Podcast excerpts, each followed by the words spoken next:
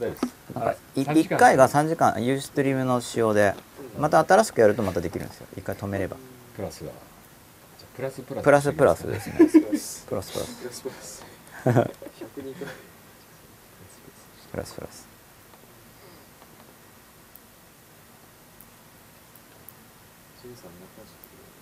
英語の話。ピグライフで忙しいので、あはピグやりながらピグやったら帰ってくるんですよね。い。さっき20分ぐらいかかって、うん。お仕事の10分の1ぐらいだったから、しばらくかかりました。あま。あ当時の感覚だからもう忘れてるかもしれないし、まあ、あんまこだわらなくていいと思いますよ。ノリだから。ああじゃああ僕質問いいですか？あどうぞどうぞ。あ英語について。はい。あ英語はい英語なんですね。はい。えっとはい。あのあの例えばえっと受験英語っていうのと、うん。はい。あと例えばそうではないあの、実用英語それはい。両立できちゃう人のうん。頭の中ってどうなってんだろうっていうのが、僕のずっと思ってた疑問で、うん。その片方だったらはい。片方だったらこれも録画入ってるんですか？入ってます。あ入ってるんですか、はいピグやってきたんですね。まだやってまだやり中。えやっぱやりながらでいいですよピグいえいえ。ピグやりはい。熱心にピグしてる姿が映らないんでそこ構図的に。ピグ中毒は本当にまあ一時期の本当に重症の時ははい。出したんですけど、ち今どれぐらいですか中症ぐらい？軽症うん。軽症とは言えないまだ。中毒中中毒。ピグ中毒ですよ。みんもうピグはもう卒業してピグライフ。ピグライフなんですよね。はい。ピグライフに夢中になりすぎてベランダの花を枯らしてしまってあ庭作りゲームなんですけど、はい。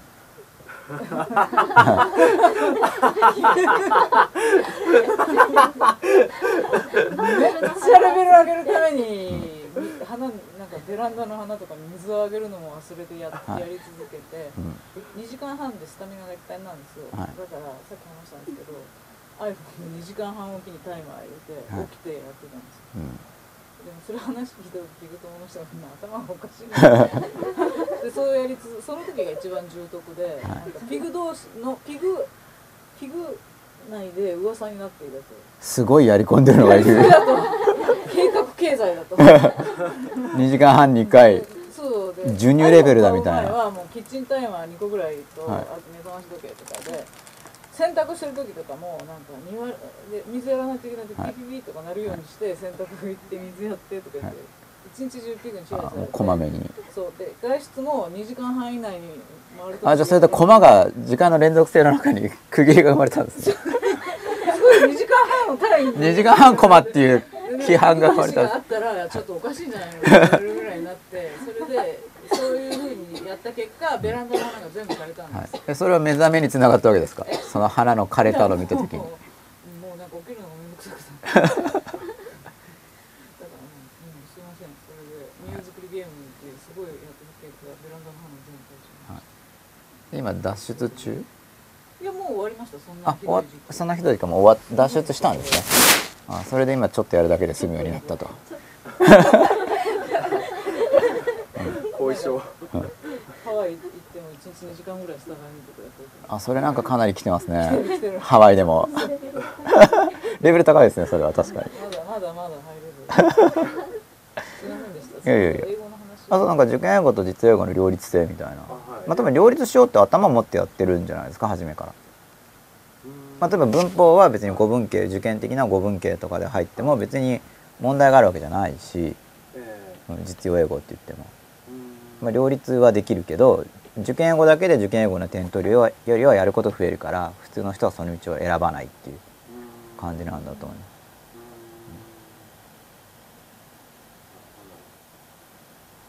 実用編だけだったらできそうだなうん。とかっていうのは感じたん。ですけど、はいああそっかなるほどうん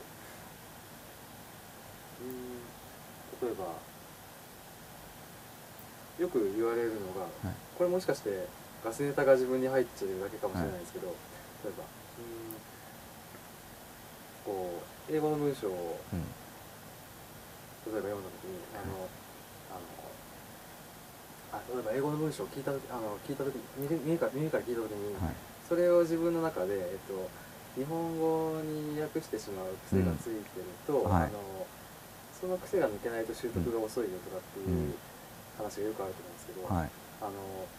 受験英語の勉強を一生懸命やってる人って、はい。やっぱりその習慣がつきやすいと思うんですが、うん。両立しちゃってる人っていうのは、はい。そこの回路はどうなってるのかなっていうのが僕あーいやそうそれ両方いるんじゃないですかね、まあ、ちょっとそこは細かく調査してるんじゃなくてこれ単に僕推測なんですけど、はい。だって別に日本語訳が出てきても出てこなくても要は出題スピードに間に合えば点取れるわけだから、えまあ、どっちでもいいかなっていう感じだとう。ん。別に別に受験英語をの問題文を聞くときに頭の中で別に同時翻訳しなくてもいいわけですよね。説問に答えられればいいだけだから。うーん。えーなんだその頭の中で翻訳する習慣がついているとして、はい。うんそれはあの実際の会話の場面ではい。邪魔にはならない、いやもちろん邪魔にはなると思うんですけど、わけわかんないよりは翻訳して理解する人の方がやっぱり理解度高いと思いますよ。あの聞いて全然意味感じ直接感じられないし翻訳もしない人より翻訳単語翻訳取りながら取る人の方が理解度が高いと思う。うーんですね翻訳を例えば新しい日本語の単語を獲得する時もまず、はいまあ、この間この番組内で「強打」とかあって「で強打恐れだね」とか言って覚えた時にまずそう結局訳語っていうか関関係的に意味を表す単語に置換してまず押さえていってでそこのリンク作ってって「強打」って覚えたら今度その単語が入ってる文脈でそのまま理解できるようにって日本語でもやってると思うんで英語もそのプロセスを通れば別に初め訳語をひっつけてても今度その英単語だけで別に分かるようになるんですよ。あのまずまず訳語ひっつけてっていうだけだから。で初めに訳語をひっつけたら外れないって僕は迷信だと思ってます。要するにその純純なんだなんかのなある種の多分純粋主義者みたいな主張の人っていうのは英単語を初めから英語の定義やイメージではなく1回でも訳語を入れちゃったり訳語を取れないっていう説の人がいるんですよ。あその説をこう、今入れ込まれてましたあ僕全然超迷信だと思ってますよ。そんな迷信はなんか要するにまあこれは僕は言いたくないんですけどそんな迷信は俺が砕いてやるぜみたいなのを結構昔に思ったんですけどなぜなら僕はそう思ってないからしかしそれを実証できる教材を作るのをか構想するとえらく手間なんでうにゅうにゅうにゅって感じでなんか20年経過みたいうんな感じではある。じゃあその一度入れ込んだものを、うん。なんだろう抜くプロセスみたいなものは？え今言った通りで抜ける。まあほんとシンプルなんですよ。例えば初回に dog 犬って覚えたとしますよね、じゃあ dog って犬って変訳しなかったらわからないのかって話だけど普通わかるじゃないですか。ええ。dog って。そのプロセスを他の単語でもやればいいだけうんあのあなるほど要するに、まあ、もう一個のアプローチはその和製英語が入って多分ペンの場合にはペンっていうカタカナ英語があるからえ別に初めからペンでわかるんですよ。だから訳語があるやつでも例えば猫キャットって音違うけどキャットは猫だよって初め教わって訳語付きで教わったってしばらくしたらキャットでわかるようになるんですよ別に。ええ。で僕からしたら明白なのになんでその迷信があるのかが僕は謎。外れる体験をみんな持ってるはずなのにということはなんか外れる限度が上限35とかって捉えてるってことなんですかねみたいな、まあ、そういう人と議論したことないから分かんないんですけど、うん、僕は外せるって思ってますね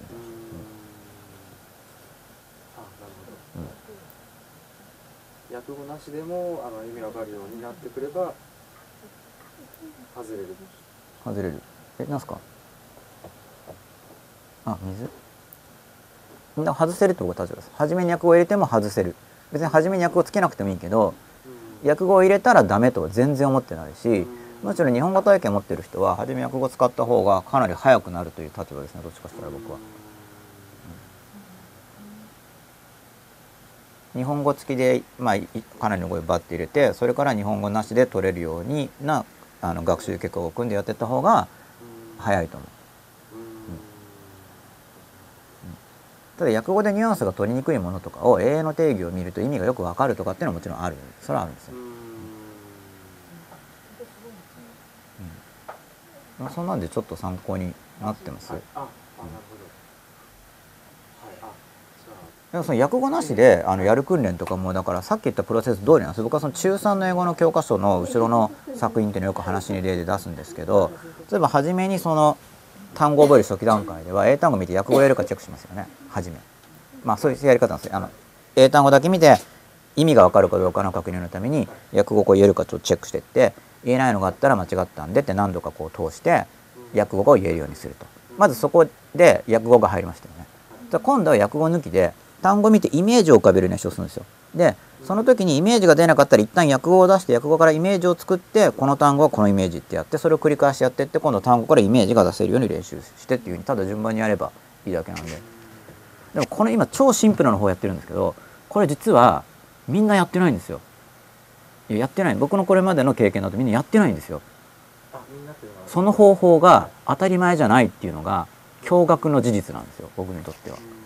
でも変哲がないし別に本にも書いてあるわけですね。その英単語はイメージで捉えるんだよとかってよく英語の本に書いてあるんだけど今僕がやったようなプロセスで単語帳を使ってる人が全然いないんですよ。普通の受験生の中には少なくとも。世の中には結構いると思うんですけど。あの単語とイメージをつなげるっていう話は知られてるから。でもその話を聞いた時に本当に自分の単語帳でやってる受験生がほぼいないってだけなんで。1回目に訳語でくっつけてるから訳語が抜けないだけで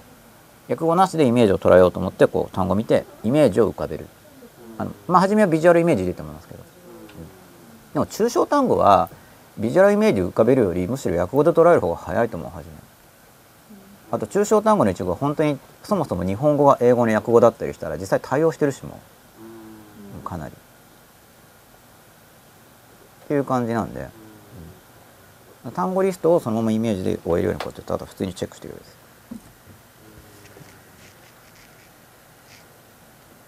そういう練習をなんかするセミナーまあ初め本書く時もそういう話をどの程度入れるかとかは考えあの英語トレーニングの本出してるんで何に載せるかっていうのは考えたんですけど、まあ、結局あの形になっまあ、全体像提示っていう形になってるんですけど、まあ、事実上あんまりカリキュラムについてこれる人がというかやっぱり本だとやり込みにくいのかなみんなの声を聞いた限りではっていう感触今のところ。難しく考えすぎなんです英語英語のまま分かるとか言ってなんかできっこないとか言ってる人が。なんかガス漏れみたいな音がするプスプスって。なんか吉田さんがいないところで何かやってるのかもしれない。ここの裏？いやどどっか行ったんじゃないですか多分。あなんかそうん。なんか両立はできる両立っていうより基本的に実用英語の中に受験英語ほとんど入っちゃってるってイメージですよね。ほとんど入っちゃってるんだけどまあ残ってるんでその受験英語固有部分をくっつければいい感じどっちかっていうと多分。でも僕はそういう捉え方で受験英語に対してたんで。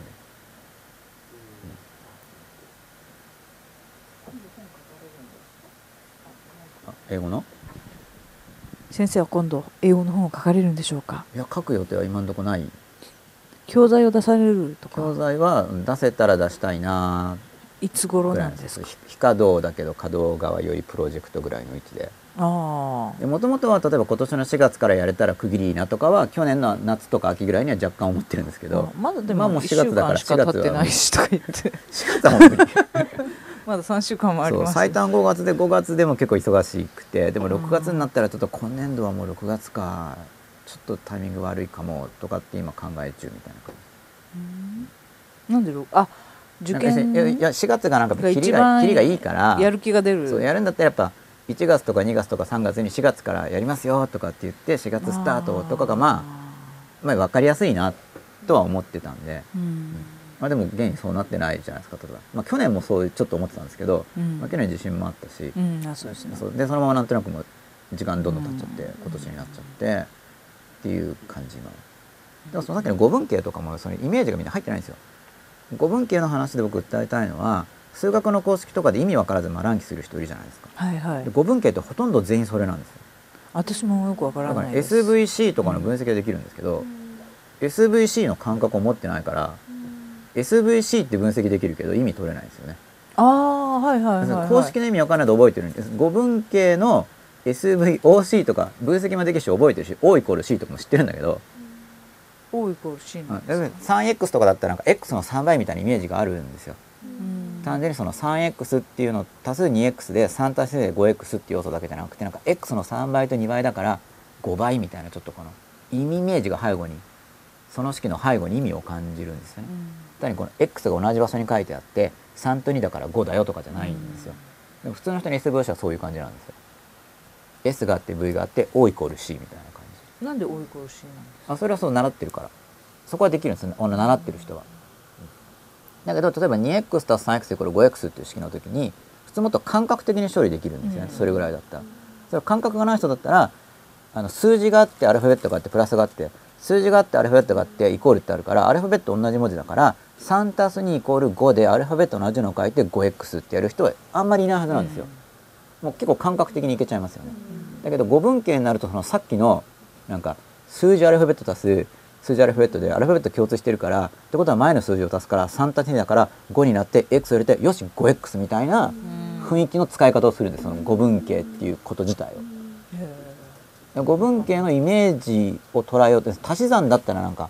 1個と2個で3個とかっていうイメージありますよね。イメージが。だけどイメージなくて1たす2イコール3って丸暗記できるじゃないですか。その1個と2個で3個だよねっていうイメージを持たないままで1たす2は3だって一生懸命覚えることは可能ですよね。だから5分形でそういう感じの人がものすごいいるんですよ。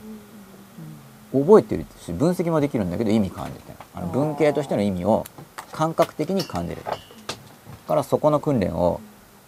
受験英語をある程度やってる人はそこから入るべきだと思ってるんで1回目はそれにしようっていうのは数年前ぐらいから思ってるんですよ。これは5分形の感覚を入れるセミナーとか5分って登場した時にすごい邪魔だなって思ったはい。覚えがあるんですよ、それまですごい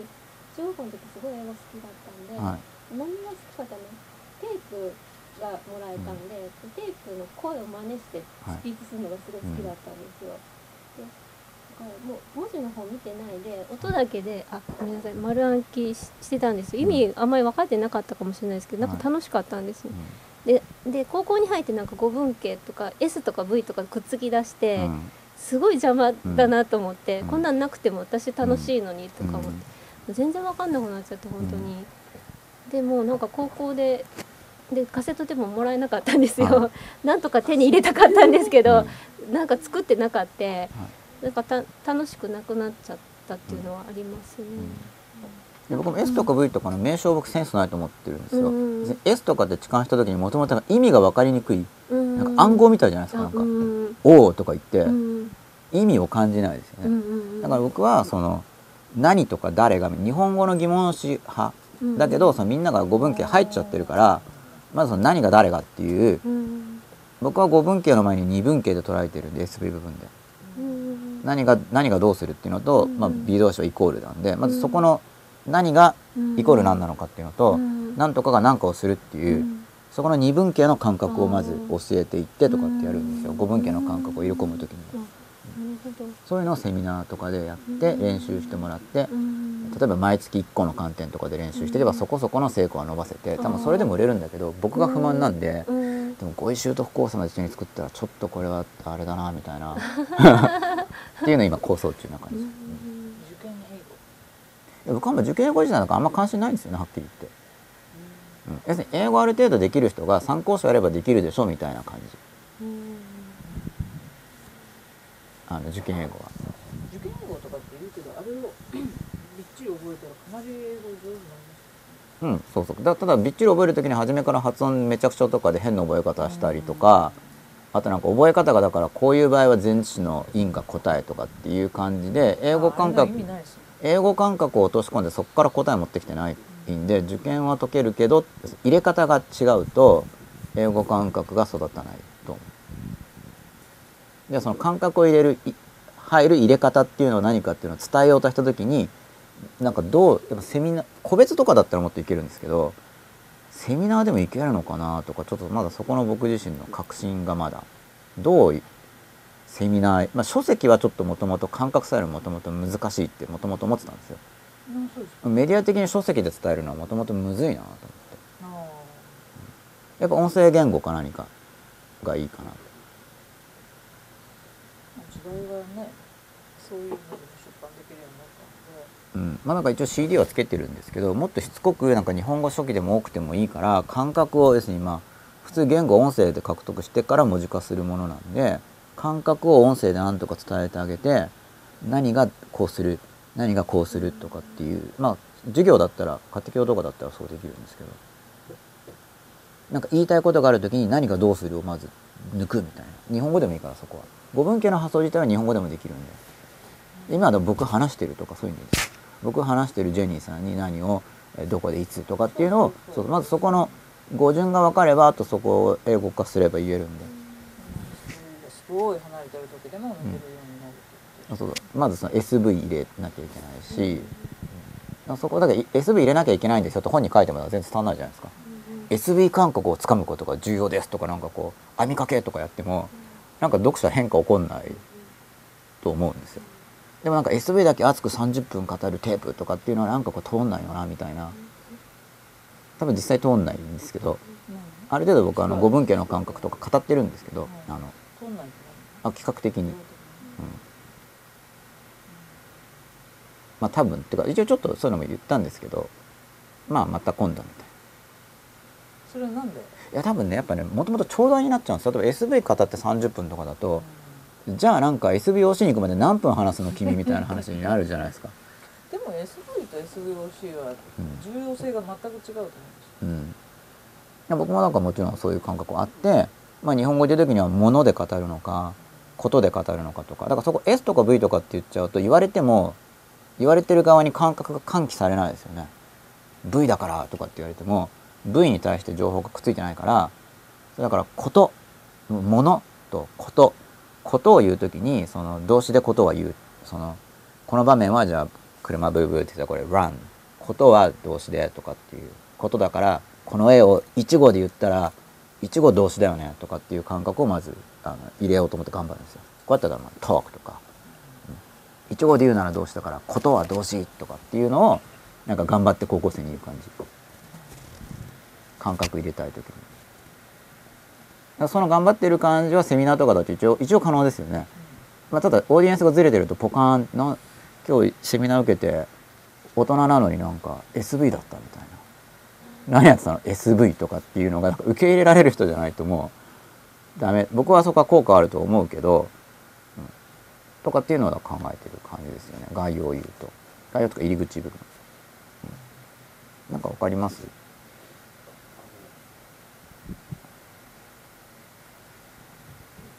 そもそも S とか V の意味が全然分かってなかったです。あそう分かんなくていいんですよ、はい。まあ、使わない教え方もあるんで語文系違反内とかも、うんただ結構多くの人が習ってるから今の大人に教える時にはその語文系の符号も入れつつあの、まあ、そっちの枠組みに持っていくんじゃなくて感覚的な枠組みで読み解くような新しいフレームを要するに語文系に相当してるんですけど言い方が違うもっと感覚的なフレームに入れ替えてあげることが有効だと教えるあの受験英語を多少勉強している人に感覚を入れ込む時に有効な教授方法であるって僕は思ってる。S とか V とかっていうか何がどうするっていう、要するに場面がある時に誰かがなんかその人がテーマを持って動くわけですよね。それはその何がっていうのがありますよね。でそこを抜くわけですよ。それは何がから見てますけど場面で何が起こってるのっていうのを一語で言う時は雨降ってたら動詞の rain なんですね。で起こってることをことを一語で言ったら動詞っていう感覚をまず練習させるそこの発話については。今やってること何？っていう。スピーキングあスピーキングとか。そういうムービングとかウェイビングとか。でこれだから忘れることでもいいですよ。ピースイングとか。とりあえず言うんですよなんか。あ例えば。あシャベリングとか。でなんか実際したら「I'm シャベリング」とか。別にいいんですよそれで。あのスタートの英語感覚を入れ込む練習は。だからそういう方がいいと思う。そう感覚的に分かってくるから「I'm 持ち上げリング」とか言ってるで持ち上げリング本当は英語で何て言うんですかっていうのを聞ける人がいればいいだけなんでじゃあ「What's the English word for 持ち上げる?」とかっていうそのなんか疑問文ちょっとならあるいは「What's the name of this action?」とかって聞いてそれなんだ例えば「moving up」って言えばいいんじゃないとか別にその日本語が入り込んでる言葉がそんなに問題視してないというよりは入れ込んだ方が早いという立場ですね僕のこれまでの経験がだけどある程度の人数に増やした時に有効かどうかは未検証だからまあどうしよう。無料モニターなのかな。でも初めからお金取ろうかなとかも考え中、あのそれはコースとしての構想中の話で。ただ教え方で言ったらも僕が持ってるカリキュラムはもうちょっと一つの型としてはあるんですよ。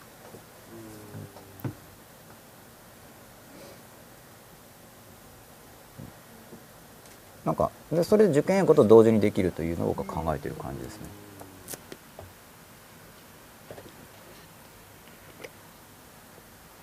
25メガ見てるってやばくないですか？つけたまま寝てんのかな？そういう人もいるかもしれないですよ。そうすごいスタミナだな伊沢浜小林さんのこの文法をイメージ湧くように説明するとかなりのページ数要するってまさにその通りでなんかそういうシリーズも今あるんですよ。僕熟読してないんですけどなんかハートで感じる英文法でしたっけ？僕熟読してないんだけどそういうコンセプトのもあって。でもそのやっぱ文章よりもやっぱりライブあの音声とかがある方が僕は感覚が多分感じやすいと思うんで感覚を入れ込むことに僕は挑戦したいんですよね。この時期に何か出すなら。だからそうするとなんか僕自身のおしなんだろう教えたいのもあるけど僕自身の挑戦になってないとなんか僕が燃えない面もあるから。これがなんか例えば大学1年生バイトし始めの頃があったんですけどで塾講師の初講義とかでも講義できるだけでなんか燃えちゃうんですよなんかもう。初講義みたいな。なんかもうそれがもう多分講義も1000回以上本当にやってるからなんかそういう感じじゃなくてもうなある程度数やっちゃってるからやっぱもう自分としての新たな挑戦とかが新たな領域に入るとかがないとちょっと僕の側がこう興奮しないんで僕も興奮しないと実際にはやれないから、うんあのやる気が出ないですよね興奮しないと。僕が、うんだからそこのどうすれば僕はでき実際に実行できるんだろうとかも含めて構想中、そのうん。あそれやってゆるぼぶさんやってますよだからいいとしたよとか、うん、いいとしようとか。これだかさっきとちょっと逆のパターンでその、うん、動詞は英語入れて意味意味を湧くために日本語補助みたいな。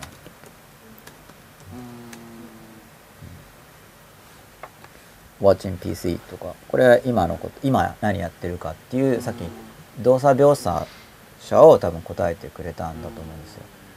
でここでなんか監視がどうのとかっていうのが野暮な感じでとにかくまず発話するっていう。悩んじゃうと言えないですよね。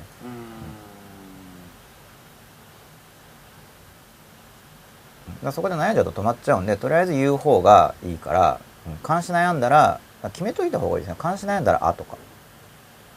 言わないとか、うん。まあ、名詞言えば分かるんでとりあえず。で英語を触ってる場合は向こうの人が直してくれるからあの監視こう時制活用とか間違ったら修正かけてくれるんで。でそこは習得のメソッドであの意識的理解無意識的発揮別に意識的に文法を理解した後でまず意識的に発揮しますけどこれを意識的にやってるだけなんで無意識的にわーって出そうとした時に崩れるんですよ。だけどだけど自分で自分をウォッチしてると意識的な要素が入り込んじゃうんで無意識的にバーってやってる時は修正するコーチがいるんですよ。なんで何かしらのその無意識的発揮に発揮に対するコーチをつけるっていうのはスキルをスキルを身につける時の方法論なんですけどそれを英語学習に入れないと無意識発揮がなかなか機能しない。で僕が言ってるのはネイティブスピーカーなんかこういう話をするとなんで英語の本書く時に言ってよって英語の本の人に言われるかもしれないですけども本出してるからその時言わなかったのは別に隠してるわけじゃなくてあのノリの問題だと思うんですけどネイティブスピーカーっていうけど僕はネイティブリスナーの方が大事だと思ってるネイティブの英語を理解する人に語ることが大事でつまりその微妙なジェスチャーとかでその意味を解釈しているどういうふうにその人がネイティブが解釈するかっていう体験の方がネイティブリスナーの確保っていうのがそのコーチに相当するんでネイティブリスナーに英語を語る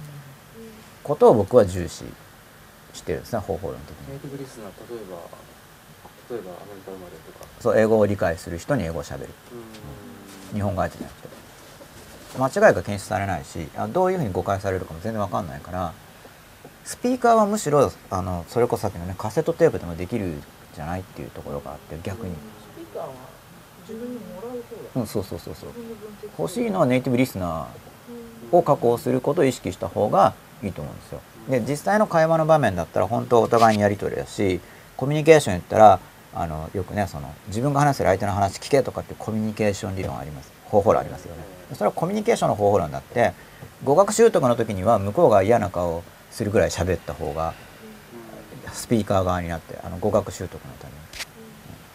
に。でそういう練習する場をまあ、例えば内輪の関係の人に告白できる関係を持っているかとかと一緒なんですけどネイティブリスナー確保して喋ってますかとか方法論としてで本当セミナーでパッケージするんだったらある程度の価格コースの人にはなんか、まあ、価格に応じた先生のネイティブリスナーを探せっていうのか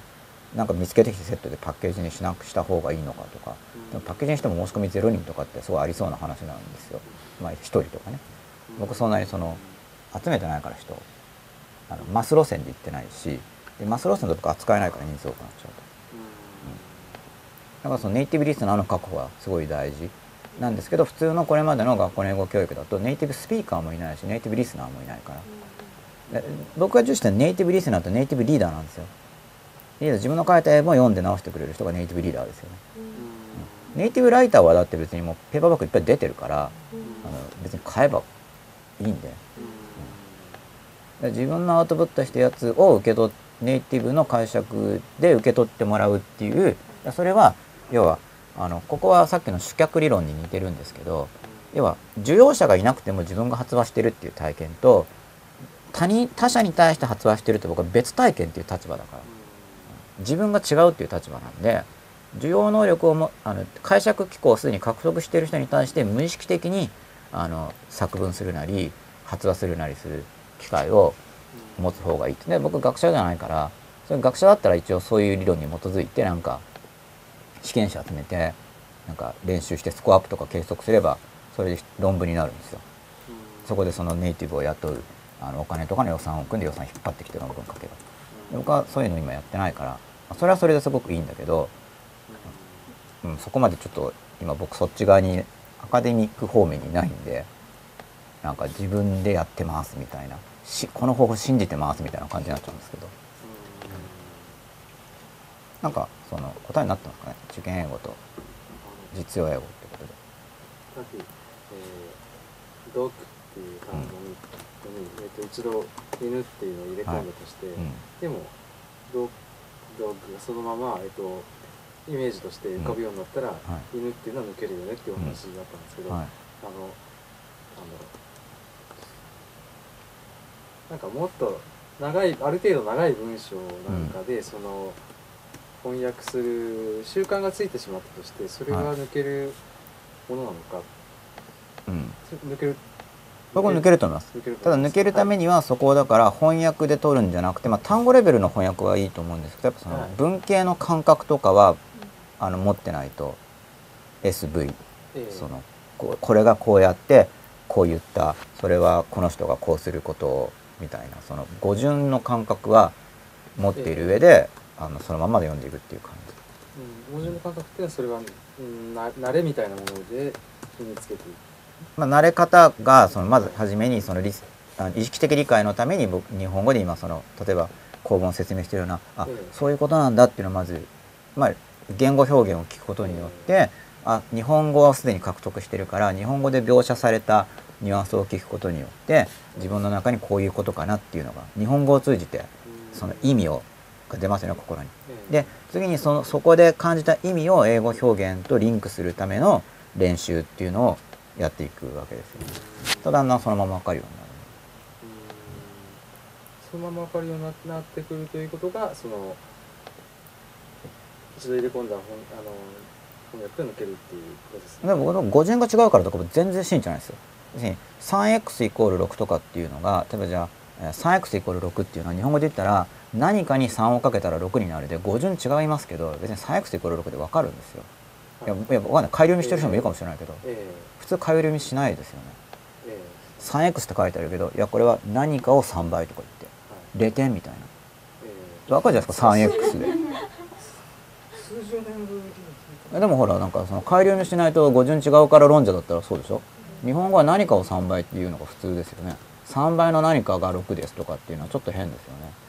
でも 3x は僕日本語なんで語順がやっぱこれ x3 って書いてくれないと分かりにくいなとかってあんまりいないんですよね。で僕はそういうのが疑問に思うんですよ。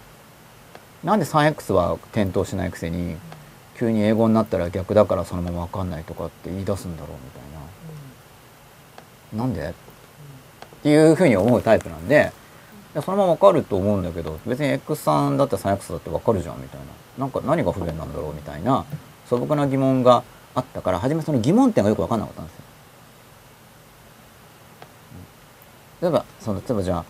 うんまあ、目的語の VO っていうこう順点とか日本語だと目的語先に言いますよね。学校に行ったが Go to school だって言って。でもなんかひっくり返さないと分かんないっていうのみんな Go to school はそのまま分かってるしなんで特定の時は分かるのに特定の時はひっくり返すのみたいな。でもなんか結構そこで謎なんですよ。であんま探求してなくて。ただなんかひっくり返さないと分かんないっていうふうに思ってる状況にいることは分かったみたいな感じなんですじゃあそこのわひっくり返さないと分かんないと思ってるのをどう切り崩してそのまま分かるように僕は持っていくことができるのかっていうのが僕のテーマなんで。でそれはさっきのその 3X とかもそういうネタの一個なんですよ。でなんかあ別にひっくり返っても別に分かるじゃんって思うと別にフレームが変わるからあじゃあ英語もっていうか別にだってもうだって熟語の成り立ちがもうそうじゃないですか。あそうそうじゃないですかってか熟語っていうのはか漢字の熟語の場合に目的語が下にあっても多分分かるんですよだって読書っていうのは書を読むでしょ？だけどやっぱレデンなしだとちょっとねとかって言わないじゃないですか、うん僕日本語の語順だからあの生まれつきこの語順不得意だからやっぱ所読でしょ？とかってなんかもう中国語臭いとかって言わないですよね。それ言ったらほとんどの単語が全部そうだ結構いけるはず。なんで急にわ分かんなくなってなんで急に分かんなくなるんだろうみたいな方がそそっちが素朴な疑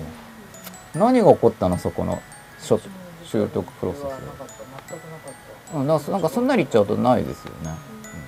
うん、でもなんか改良しないと全然分かんなくてとかって悩みよく聞くんで。それに対して読めば分かるでしょとかだとなんかこの人通じないってあの質問を言った人のが失望するんですよ。例えばなんか改良しないと分からないんです。どうしたらいいですか？え読めば分かるでしょって言ったらななん前から読めば分かるでしょって僕は返したらこの人通じないって思われますよね。思われるんですね。で思われるんで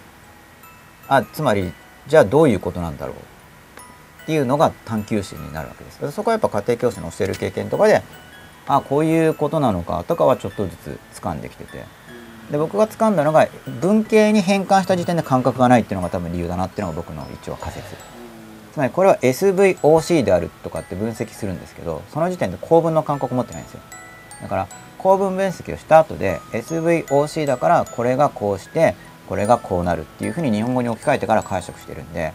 あの構造分析が終わった時点で意味取れてないんですよね。本当は構造が分かったから構造の意味取れるはずなんだけど、うん。そこのクッションがなんかここだろうとかって一応当たりをつけてそこ切り崩せば結構そのままの語順でいけそうだなとかっていうのであのそのまま分かりたい生徒にはそれを教える。けどなんかもう改良見でいいですみたいな人も多いんですよ。それ例えば切り崩したって僕の側の英語教育に対するニーズで生徒側は別に別に解消見でも受験受験内に間に合って点数取れればいい人は強制するニーズがそもそもニーズもウォンツもないので、まあ基本的にニーズはないんですよウォンツしか。自分は改良もしないで読めるようになりたいっていう人じゃないとあの受験生に教える場合は。改良見てそのあの反復して読むなんかこうやってこうやって。はい。えー。ただ改良味が僕はダメだって言ってないんです。日本語でも原告でも複雑な文章を読むときにはこれが主語であの述語でってあの確認しないと日本語でも読めないから構文解析作業は複雑だったら必要なんですけど書き言葉を読む以上。あそれもなんかなんだろうネイティブだったら左から右に読めて当然っていう人も僕はなんかえらい簡単な英文しか読んでませんねみたいな立場思想的な本読んだらネイティブだって読めないと思うんだけどなって僕は思ってますそれは原告読むときに日本人が日本語読むときでも構文解析して読むので複雑になってきた、うん、そうそう。あと思想的なやつとかでも。わかんない。ななんか長くなってくるとなんかあれ？これど構文解析しないとどこがどっち指してるのかなんかわかんなくなってくるから。そのなんかネイティブだったら左から右に読めますっていう人だからなんかえらい簡単な文しか読まない。まあ多分あのジャーナリスティックな文しか読まないとかっていうことだと思う。そんなはずはないな。日本語でもやるのになみたいな。だからその素朴な常識が抜けてる人がなんか先入観に入れ込まれてなんかよくわかんない状態に凝り固まってるっていう認識なんですよ僕は、うん。で素朴な状態に直したいとかっていう思ってて、うん。一助になりたいぐらいですよね。全体に響くムーブメントを起こす人じゃなさそう僕はみたいな思ってるから。うん。あとあの自分がそのマス思考じゃないから今のところ少なくとも。だから改良見してもいいんですけどしなくても分かるぐらいのは確かにしなくても分からなくちゃいけないっていう感じ。でその後だから5分形の練習例えばこのマッパー高を聞くだけでもあそっかと思ってあじゃあこれがこうしてでこれがこうなったんだなとかその文系の今の SVOC ですけどその感覚を入れようと思ってたら大体1ヶ月ぐらいで結構入ると思うんですよ、うん、構文とか。まあ熱心な人でも。だったら3日とか。でそのまま分かるっていう体験とかはできるはずなんで。うん。だから複雑な構文の場合にやっぱり段階踏んであげないといけないと思う。で SV 感覚入れて、まあ、複雑って言ったら普通あの従属説とかあるんであの従属説の感覚とかあ問い接続詞の感覚とかあと名式プラス交通色。まあ文法用語を使うとちょっと分かりにくいかもしれないんですけどそういうものの感覚をまた順番に入れていってっていう感じ、うん、関係代名詞の感覚とか。でもこれ両立はできるって感じです。こういうのどうなんですかね。文法用語とかまで言っちゃって勉強のお時間みたいにはい。朝の英語講義みたいな。さあ締めですか？ちょっとツイッター見てもいいですか？そろそろ。男っぽいと言われると気を張らなくて済みます。男っぽくていいんだっていう安心感ですね、うん。イメージできないと意味ないんですがイメージしないとジャイアントパンダを巨大なパンダなんて訳してしまうと思いますね、うん。まあこれはあと、まあ、知識レベルもあると思うんですけど、うん。イメージしてる暇あったら覚えた方が早いっていうのが多い。ああなるほど。ゆるぼぶさん。これはあの結局訳語をくっつけた後で手順としては一旦英単語に訳語くっつけますよね。で次に訳語をもとにイメージくっつけるっていうのが一応僕もみんなが通れる道だと思ってるんですけど受験に受かるだけだったら訳語くっつけた段階でストップしても受かっちゃうんでなんかそこやんなくても受かるじゃん。っていうことだと思います。うん訳語まででいいじゃんっていう。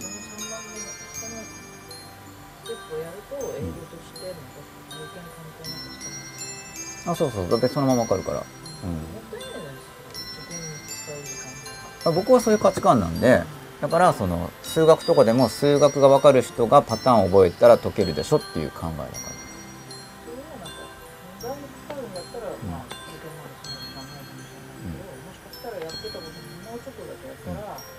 だから結構欲しいものが違うんですよ。僕なんか受験わかるけど英語できないようななりたいとか全然全然とか、うん、そういう欲望が低いっていうか英語できるようになりたいとかはそこはこう欲しいっていうのがあるんですけど結果的に入試取れるのはいいけど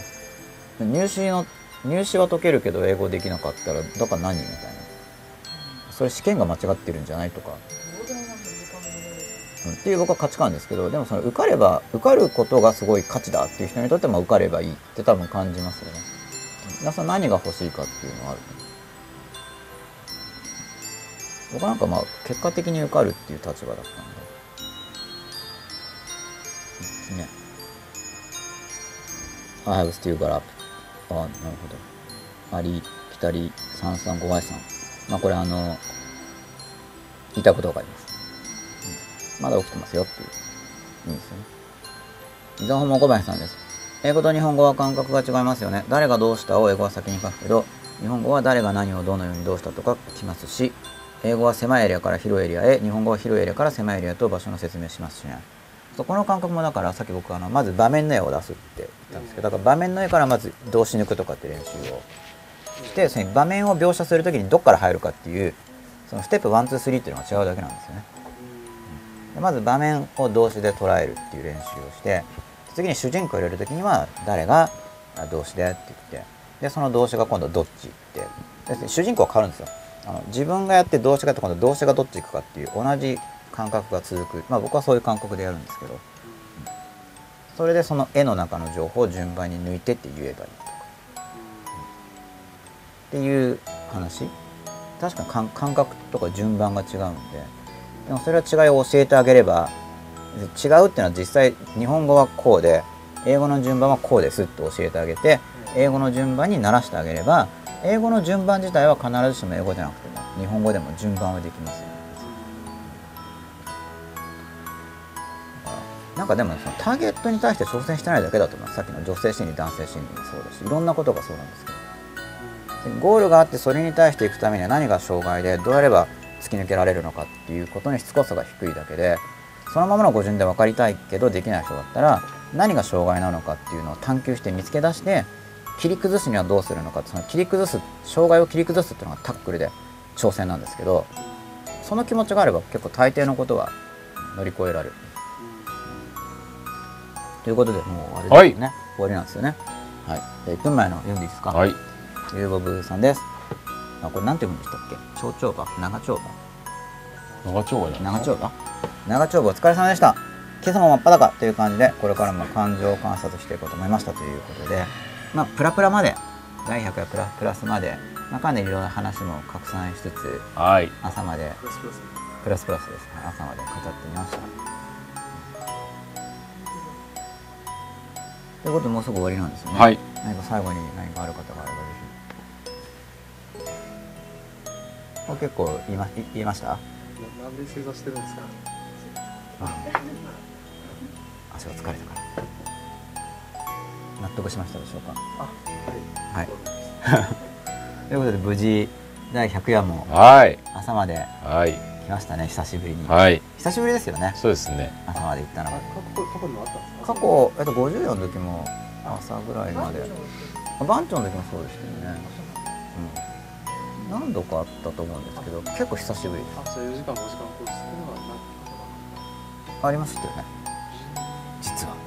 ありがとうございます。ありがとうございましお使いいただきお疲れ様でしたお付き合いいただきました。たとんでもございませんということで、まあ、なんとなく第100夜のプラプラも、まあ、人生はこの後も続きますからね。人生は続きますから はい 第100夜は終わってしまうんですけれども。はいということで、まあ、流れ惜しい感じもするんですが、なんと27人の方もはい視聴中ですよ。朝まで。えとうとうおしまいでございます。お父さんありがとうございー、ます。ありがとうございありがとうございますありがとうございます。ありがとうございます。ありがとうございますということで終わりです。はいじゃあついに本当に終わりですね。ついに延長そうですね。延長もアンコールも終わりですね。はい。ということで、はい、プラスプラスで終わりということですので、はい。朝まで、朝までありがとうございます。ありがとうございます。ありがとうございます。皆さんありがとうございました。ありがとうございました。おやすみなさい。ありがとうございます